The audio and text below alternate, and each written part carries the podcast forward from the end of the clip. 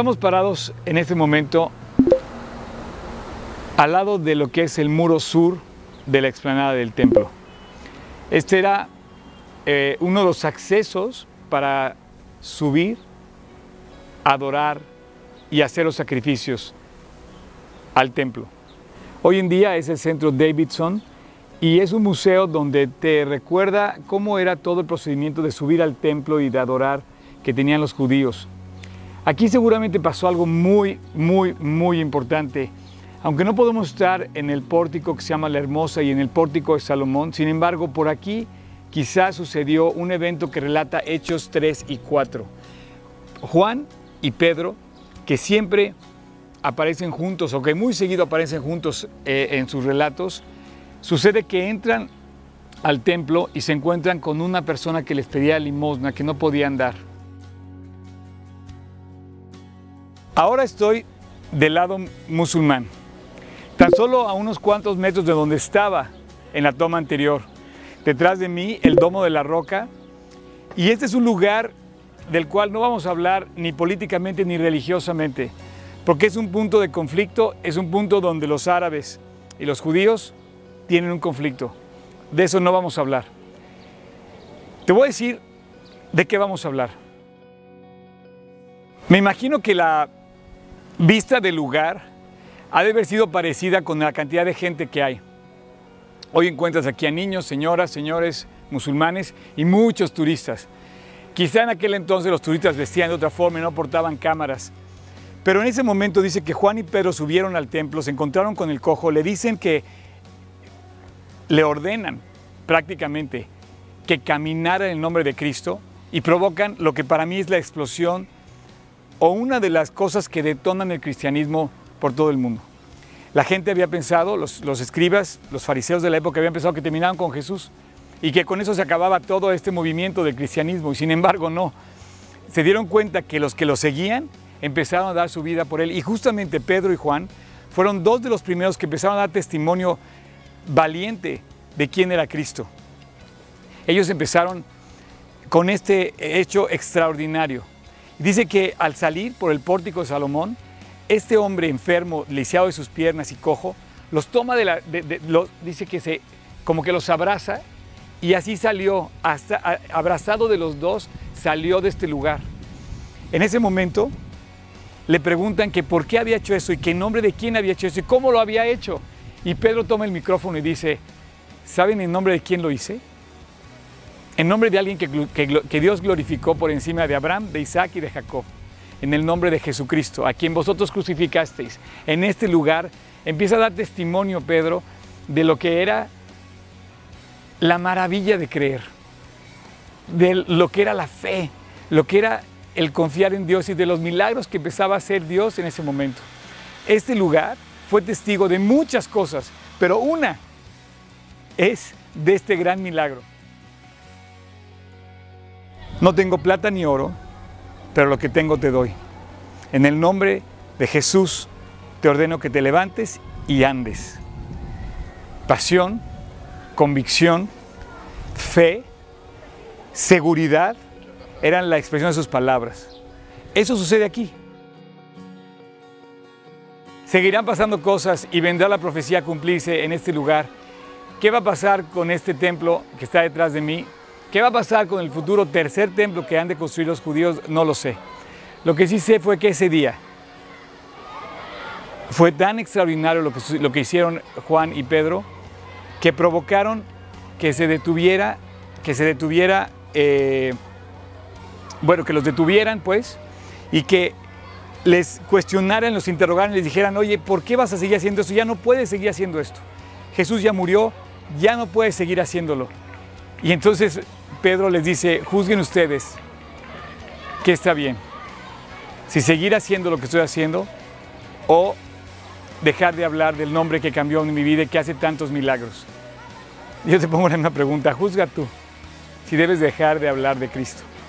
Juzga tú si debes detenerte en tu confianza en Dios y de creer. Juzga tú si puedes, como decía Pedro, parar lo que nadie puede parar aunque quieras detener el mensaje de Dios, no lo vas a poder parar. Nadie lo ha podido parar. Y finalmente te voy a decir algo, salen de este lugar, salen de ese pequeño eh, eh, cuestionamiento que les hicieron, los habían detenido, ellos finalmente, Pedro y Juan, salen, llegan ellos a compartir en Jerusalén lo que había sucedido. Y dice que toda la iglesia se alentó, cobró ánimo, cobró aliento de las cosas que habían pasado. Sea notorio a todos vosotros y a todo el pueblo de Israel que en el nombre de Jesucristo de Nazaret, a quien vosotros crucificasteis y a quien Dios resucitó de los muertos, por él, este hombre está en vuestra presencia sano.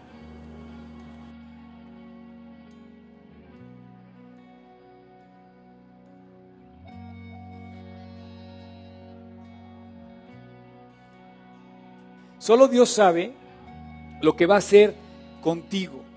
Y si tú compartes el Evangelio, vas a ser altamente contagiable o contagiador. Vas a poder contagiar a otros. Pasas la antorcha a otros, pasas la estafeta a otros. Y es lo que está haciendo Juan con nosotros. Está haciendo con nosotros ese, ese mm, aliento que yo decía que salieron a predicar en esta esplanada han pasado muchas cosas. Es una toma muy hermosa, la verdad es un, es un eh, monumento artísticamente muy bello. No sé todo lo que diga allí en árabe, no sé todo lo que diga, seguramente son oraciones o algo así. Pero el lugar físicamente ahí pasó. La puerta de la Hermosa y el pórtico de Salomón, el pórtico de Salomón corre paralelo a la, al muro que vimos la semana pasada, donde estaba la puerta de Dorada. Si tú entrabas a Jerusalén perdón, si tú entrabas, sí, a Jerusalén por la parte del templo y subías por el valle de Cedrón hacia el templo, entrabas por la puerta dorada y luego, luego te quedaba ahí el pórtico de Salomón, en un corredor de pilares. Caminabas y si querías entrar al, atrio del templo, caminabas un poquito hacia tu izquierda, así está el plano, y veías la puerta de la hermosa.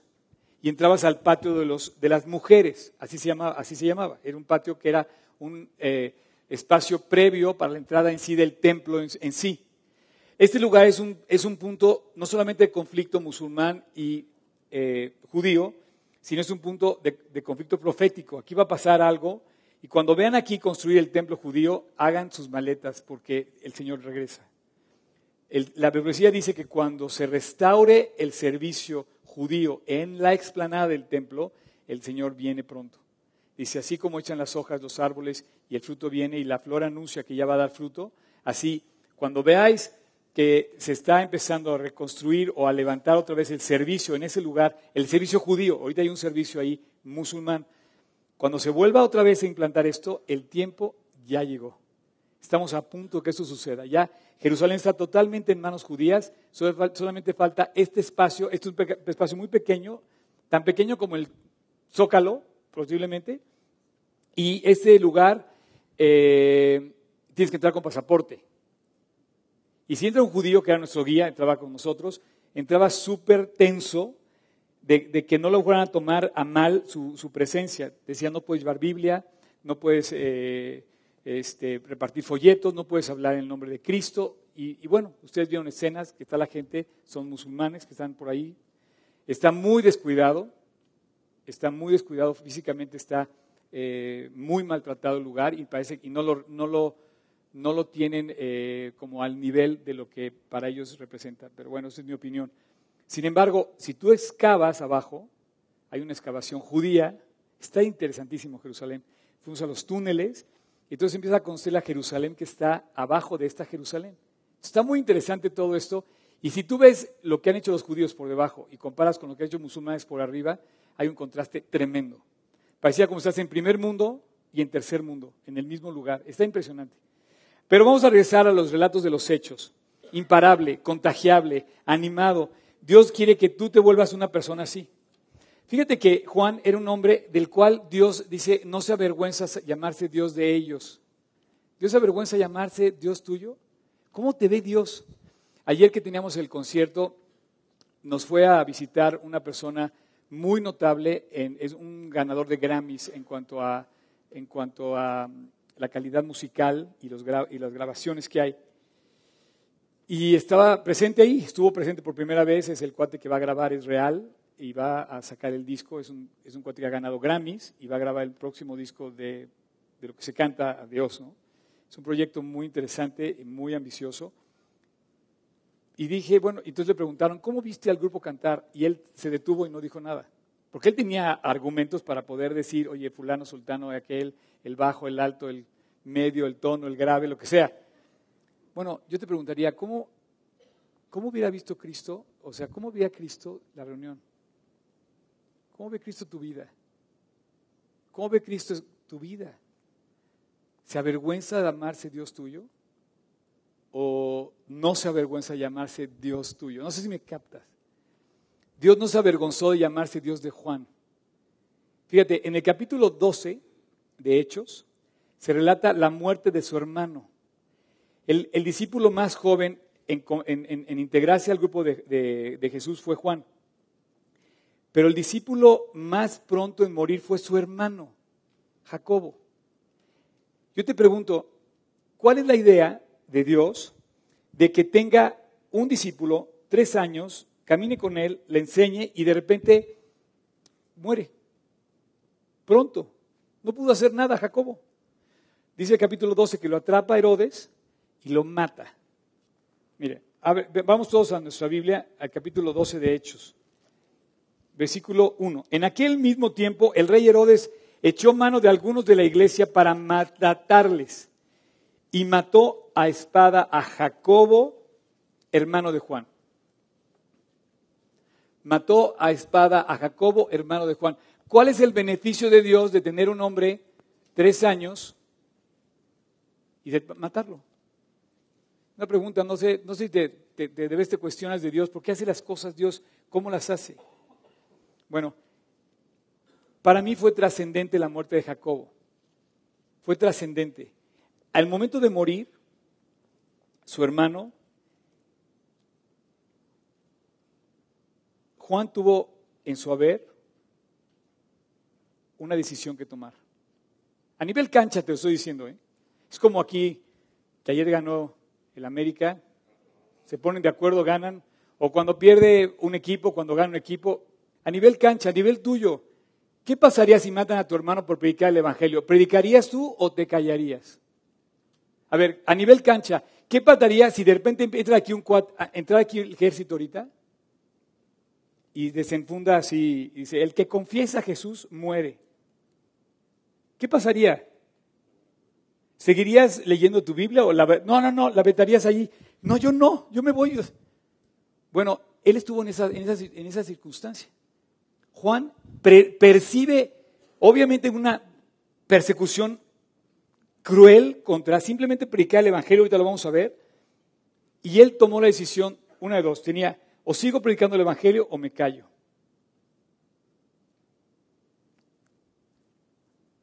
Tú a lo mejor en la escuela te da miedo hablar de Cristo, o en, o en el trabajo, o a lo mejor aquí mismo, aquí prefieres hablar otra cosa.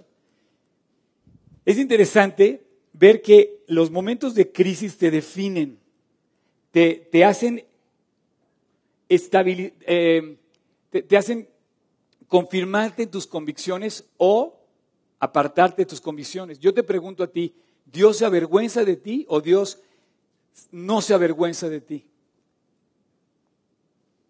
Dice dice el pasaje de Hebreos, Dios no se avergüenza llamarse Dios de ellos tiempo me faltaría, me faltaría hablar de todos los grandes hombres de la Biblia. Cuando relata en el Hechos, dice todo el relato de los grandes hombres de fe. Yo te pregunto, ¿qué pasaría si enfrentas la muerte? ¿Seguirías predicando a Cristo? Bueno, estos hombres, Juan y Pedro, siempre andaban juntos, o cuando menos es la impresión que yo tengo, siempre andaban juntos. Tuvieron un deseo de entregar su vida a Dios y de seguirlo increíble, increíble. Para mí es imparable y también es contagiable. Mira, si tú sonríes, contagias. Si tú te enojas, espantas. Entonces tú decides qué quieres hacer. Tú puedes vivir toda la vida amargado y vas a espantar a todos a tu alrededor. Puedes vivir toda la vida sonriendo y vas a traer a todo el mundo hacia ti. Tú compartes la paz de Cristo, vas a compartir victoria. tú compartes la derrota de tu carne, vas a compartir amargura. Tú decides. Juan, mira, nada más así, de puro, puro, eh, abre tu Biblia en el, capítulo, eh, mira, ahí Juan escribió Apocalipsis, Juan escribió las cartas de Juan, vete las cartas de Juan a la primera, en el capítulo 5. Juan, primera, primera carta de Juan, capítulo 5. Juan era así. O sea, él escribió esto, ¿ok? Era un discípulo de Cristo inspirado por Dios, por el Espíritu Santo, y escribe y dice, porque todo lo que es nacido de Dios vence al mundo. Todo lo que es nacido de Dios vence al mundo. Y esta es la victoria que ha vencido al mundo, nuestra fe. ¿Quién es el que vence al mundo? Sino el que cree en el Hijo de Dios. Por ese cuate lo escribe a los 100 años, después de haber salido ileso de cuatro, cinco, seis, no sé cuántos intentos de matarlo. Dicen que Juan sobrevivió al veneno, sobrevivió al fuego y sobrevivió al aceite. Sobrevivió por lo pronto al capítulo 5. Mira, ahora vete al capítulo 5 de Hechos. Ahí mismo, vete a Hechos. Lo que pasa es que Hechos no lo escribe Juan, pero Hechos relata lo que sucede con ellos después de que Cristo muere. En el capítulo 5 se menciona que los apresaron eh, Ya estamos en, Hechos. Sí, Hechos capítulo 5. Dice el versículo 18. Bueno, 17. Entonces levantándose el sumo sacerdote y todos los que estaban con él, esto es, los de la secta de los saduceos, se llenaron de ira y de, perdón, de celos y echaron mano de los apóstoles, estaban, aquí estaban hablando de Juan y Pedro, y los pusieron en la cárcel pública. Bueno, no sé cuántas veces Dios los libró de la muerte. Esta es una. Checa el versículo que sigue. Versículo 19. Mas un ángel de Dios, abriendo de noche las puertas de la cárcel y sacándolos, les dijo, vayan y sigan predicando el Evangelio. O sea, Dios los había librado muchas veces de la muerte. Entonces, cuando, cuando, cuando, él, cuando, él, cuando él escribe en su carta de Juan, el capítulo 5 dice, Dios me lleva en victoria, él lo estaba viviendo. Era un hombre que a los 100 años no estaba derrotado, estaba en victoria, deseaba seguir sirviendo a Cristo. Nadie lo pudo parar, nadie le pudo cerrar la boca, pues, para que me entiendas. Nadie le pudo cerrar la boca, nadie lo pudo callar. Ahora, si vamos al capítulo 3, un poquito ahí, dale vuelta a la cuadra y te vas al capítulo 3 imparable y contagiable. Si tú, si tú eres imparable en, en obedecer a Dios, vas a contagiar al mundo. Te decía yo que el próximo mes Billy Graham va a hacer su último mensaje. Posiblemente va a ser el mensaje más escuchado de la historia que jamás algún hombre haya podido hablar ante una multitud está a punto de morir, está demasiado, ya es demasiado anciano y tiene una enfermedad. Sin embargo, va a hablar y nadie lo puede callar. Y aún ahorita en esa edad, quizá lo escuchen más que nunca cuando él estaba en plena juventud. Así es que tú y yo tenemos todavía mucho recorrido para seguir hablando de Cristo. Capítulo 3. Pedro y nuestro buen amigo Juan. Ya dale un abrazo ahí. Hola Juan, ¿cómo está? Ya te extrañaba. Pedro y Juan subían juntos al templo, a ese templo. Bueno, estamos ahí en el famoso muro eh, oriental, el muro de, los lamentos. ¿Puedes volver a poner la, imagen del templo Tocayo? Sin, cambiar el versículo. Es más, ayúdenme a ir leyendo, vamos a ir leyéndolo acá. Pedro y Juan subían juntos al templo a la hora novena de la oración. Y, era traído un hombre cojo de nacimiento, o sea, una persona inválida de nacimiento a quien ponían cada día a la puerta del templo que se llamaba la Hermosa. Realmente, si tú vieras, si ahí el templo ahorita, este, esta mezquita, y yo estoy parado aquí, quizá estoy parado en la misma entrada de la puerta hermosa. O sea, era quizá un poquito más para acá. Pero estoy ahí, en ese lugar. A ese lugar llevan, a, este, o sea, a ese lugar llevaban al cojo para que pidiera limosna. Era un mendigo. Ya no me equivoqué. ok. Eh, para que pidiera limosna a lo que entraban al templo. Este, cuando vio a Pedro y a Juan, a nuestro amigo, que iban a entrar al templo, les rogaba que diesen limosna. Pedro, con Juan, fijándome en los ojos, le dijo, míranos. Entonces él les estuvo atento, esperando recibir de ellos algo. Mas Pedro dijo, no tengo plata, no tengo oro, pero tengo algo que te puedo dar, que sí te puedo dar. Tú no tienes plata, no tienes oro, pero tú puedes cambiar tu entorno, tu vida, tu familia, tu país. Por favor, ¿cuándo vas a creerle a Dios?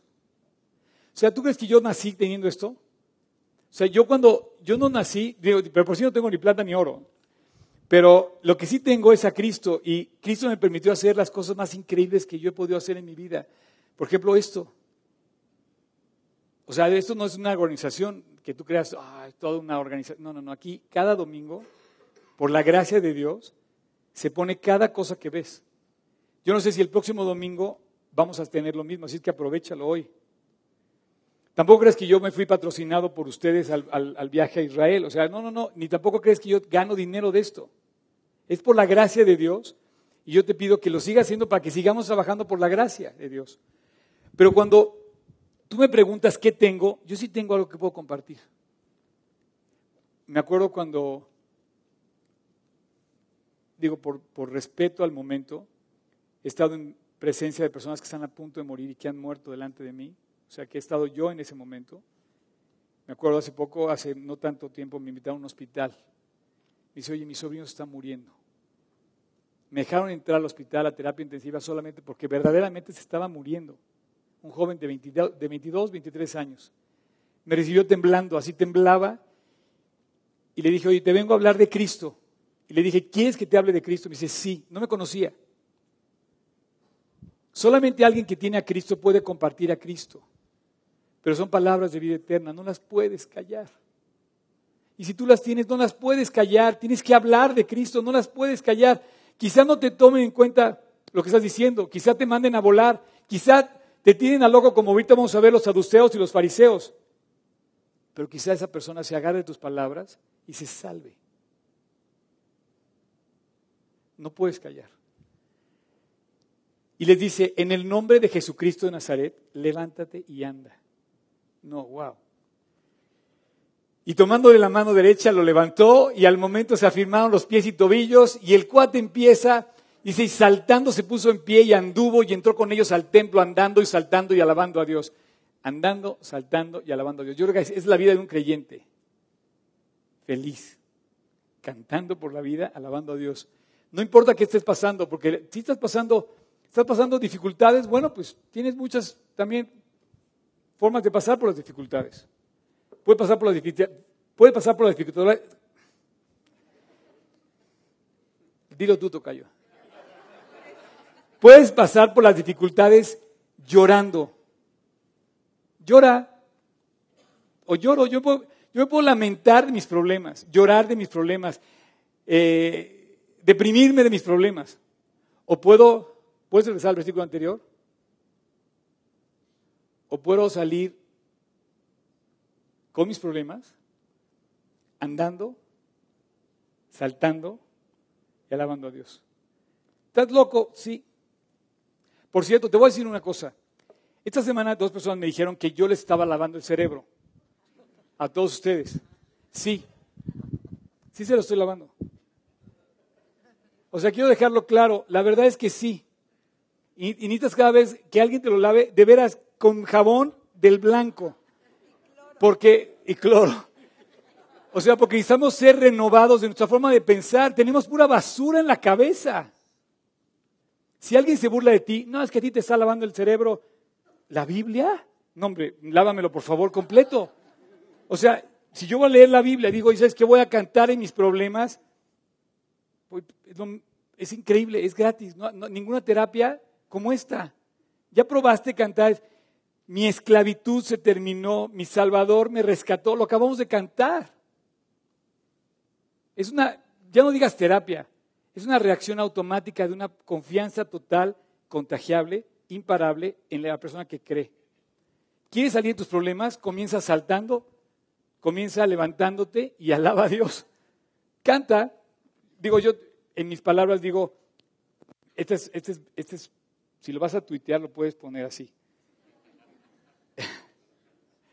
Así como te lo voy a decir ahorita.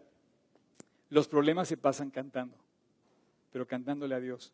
No, no Luis Miguel, porque Luis Miguel digo. No, cantándole a Dios, alabando a Dios. Así se pasan los problemas.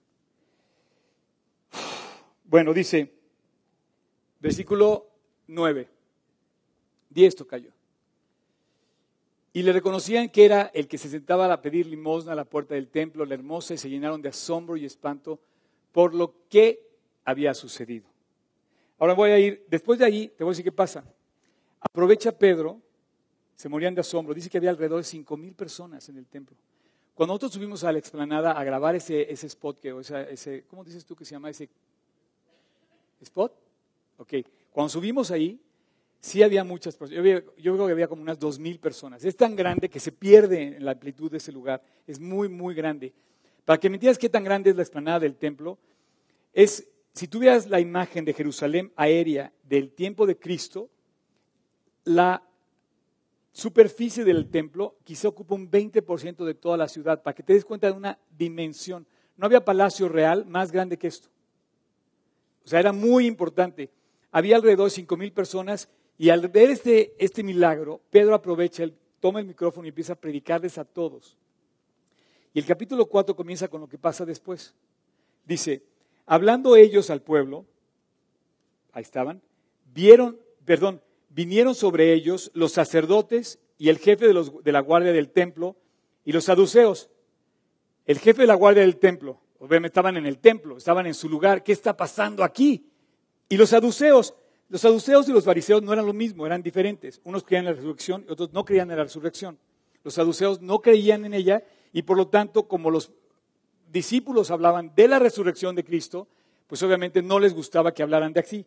Y dice, resentidos, versículo 2, de que se enseñase al pueblo y anunciasen en el nombre de Jesús la resurrección de entre los muertos. Y les echaron mano y los pusieron en la cárcel otra vez. Ahí va nuestro amigo Juan, preso, condenado a la muerte. En la cárcel hasta el día siguiente. No lo pudieron, fíjate, no lo pudieron condenar. Ahorita vas a ver la historia. Pero muchos de los que habían oído la palabra creyeron. Esto fue lo que pasó igual con Dionisiano en Roma, cuando quiso matar también todos los que habían juntado en el Coliseo para ver la muerte de, Juan. Lo que hicieron fue la propaganda más grande del Evangelio, porque los que se iban a ver la muerte de un creyente, más bien vieron la respuesta de Dios a ese creyente, la salvación de Dios sobre ese creyente, y todos creyeron en el Dios de ese creyente. Entonces Dionisiano dijo, sáquenlo y mándenlo a Patmos, porque todos estaban pues muy tan sorprendidos que dijo, vamos a creer en el Dios de Juan, no en el Dios del César. Y así, así pasó aquí. Dice, y el número de varones era como cinco mil. Siguiente. Aconteció al día siguiente que se reunieron en Jerusalén los gobernantes, ancianos y escribas. ¿Qué vamos a hacer con este hombre? Y aquí el sumo sacerdote, Anás, Caifás, Juan, otro Juan, era tocayo este, pero era otro Juan, Alejandro y todos los que eran de la familia de sumos sacerdotes y poniéndose en medio de ellos les preguntaron, a ver, ¿qué, vamos a hacer con un cuate que habla de Cristo hasta por los codos? Nos molesta en la clase, nos incomoda, otra vez va a salir. Ahorita que veníamos para acá hay otro evento aquí al lado. Y, yo les dije, estoy recibiendo a algunas personas, le digo, ¿vienes al estudio de la Biblia? No, no, no, no, yo no vengo al estudio de la Biblia. Le dije, pero no te va a pasar nada. Así le dije, y se echó a correr. O sea, la pregunta es, déjalo ahí, Tocayo, deja ahí el versículo. La pregunta es, ¿qué dice la gente que va a hacer contigo cuando hablas de Cristo? La gente te va a decir, no exageres, no le eches tantas ganas, una no es ninguna, acompáñanos a echar relajo, este, Dios no te va a hacer daño, Dios es muy bueno, y hay una lista interminable de pretextos. ¿Para qué? Para que no tengas convicciones. Este Juan era un hombre de convicciones. Y esas convicciones contagian.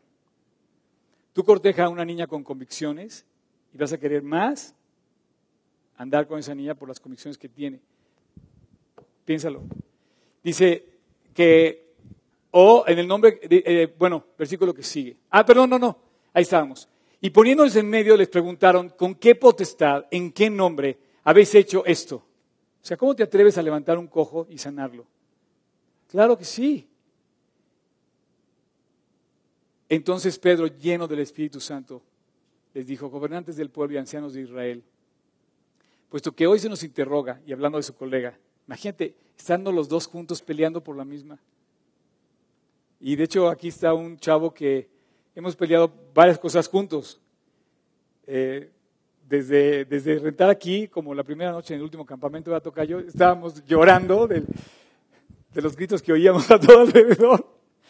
Pero juntos puedes hacer la obra. La obra de Cristo la puedes hacer con la gente con la que estamos a tu alrededor.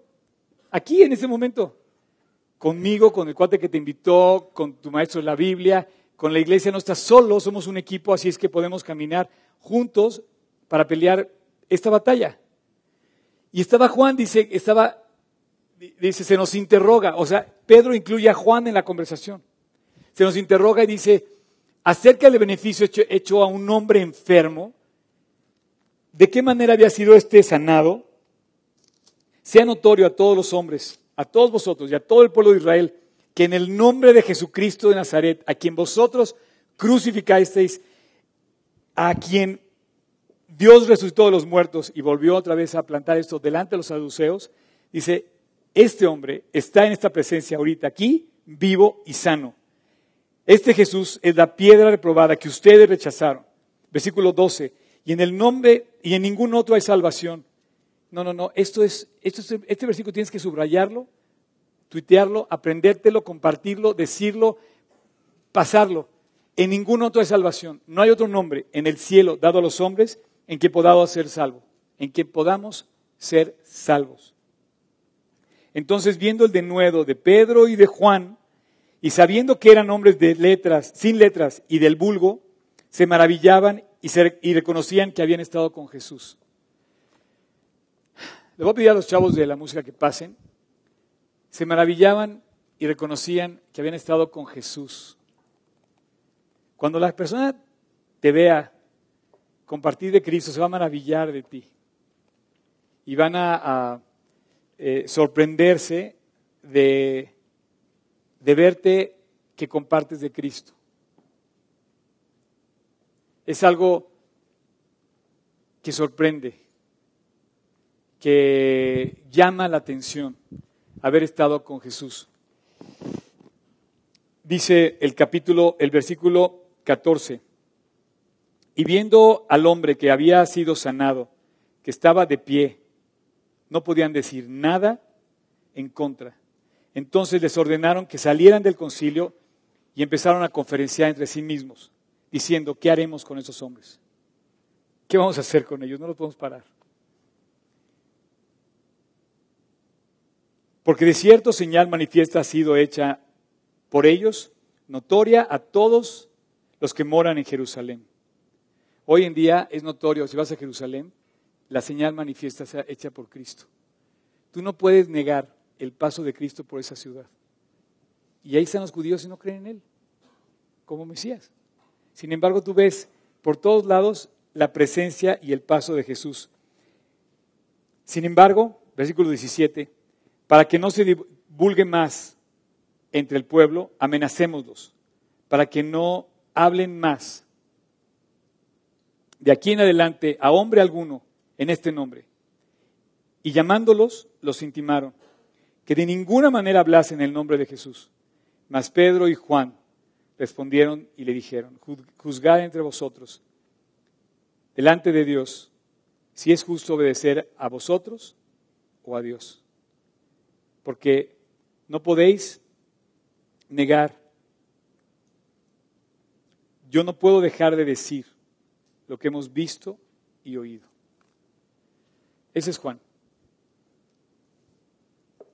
Un hombre que no titubeó, inclusive había sido eh, matado su hermano y aún así, imagínate que estamos hablando de alguien que matan cercano a ti. Digo, nos daría mucho miedo seguir hablando. Y dice, yo no voy a dejar de hablar de algo que me ha pasado, que he visto, que he oído. Yo no puedo dejar de hablar de Cristo.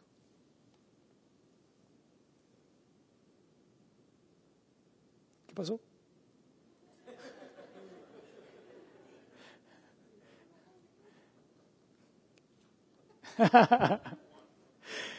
Miren, ya pueden empezar, jóvenes, ya, ya voy a despedir la reunión.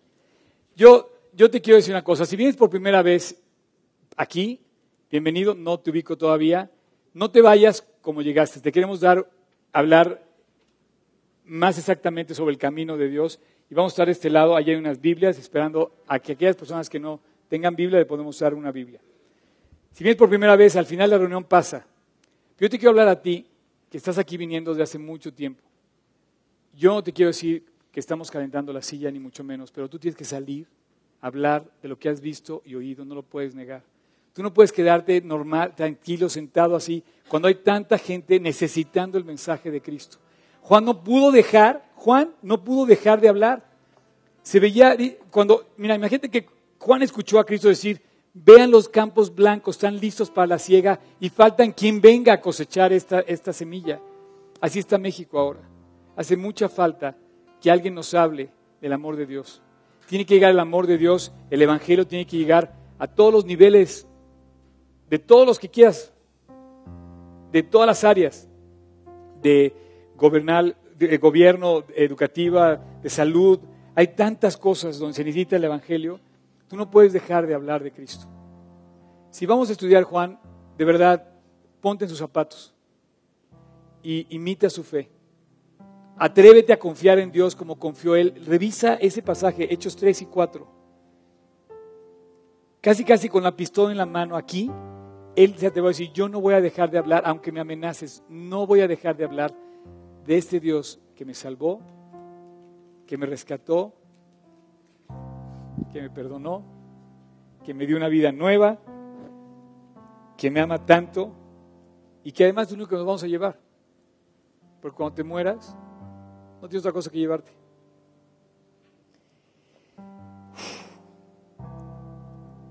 Juan murió en paz y escribió de su muerte.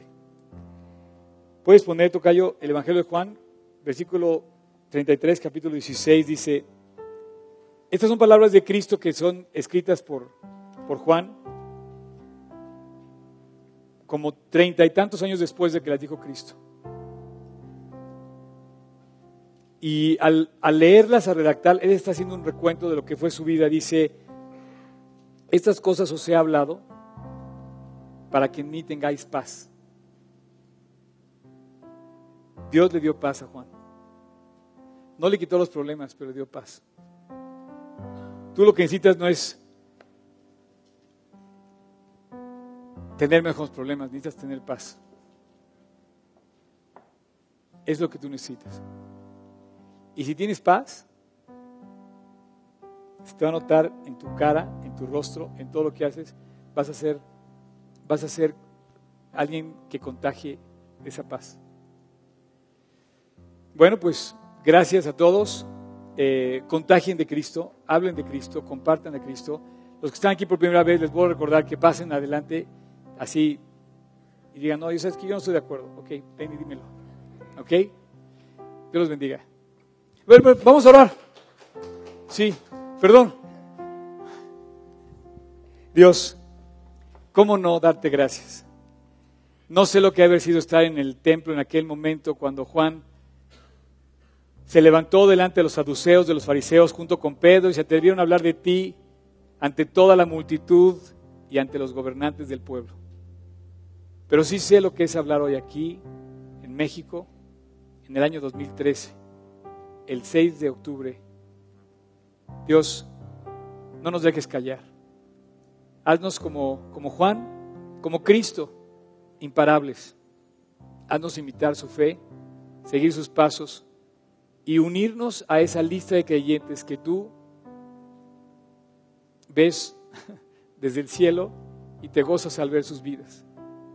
Dios levanta nuestra vida para que no sea nada más una vida común como la de todo el mundo. Haznos sobresalir del mundo. Haznos ser sal Haznos ser luz. Haznos ser sembradores de la buena semilla que tanto necesita este mundo.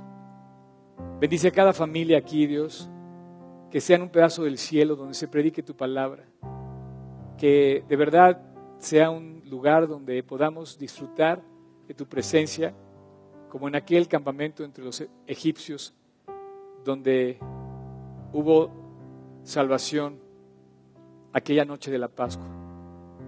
Que cada familia aquí, Dios, sea un pedazo del cielo, que su luz brille, brille por encima y contagie a los demás. Señor, eres precioso. No podemos dejar de reconocer que todo es tuyo y que todo es para tu gloria. No podemos dejar de hablar de lo que has hecho. No podemos dejar de reconocer cuánto te necesitamos. Gracias porque nuestra debilidad tú eres fuerte.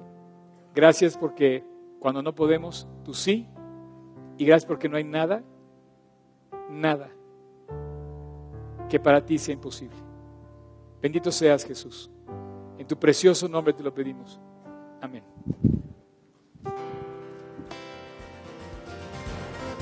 Hola, qué bueno que pudiste escuchar este mensaje. Te queremos pedir que dejes tus comentarios en hola.gt16polanco.org. Gracias porque con tu participación también formas parte de este ministerio. Te queremos pedir que no dejes de orar ni de leer tu Biblia. Busca a Dios con todo tu corazón. Dios te bendiga. Muchas gracias.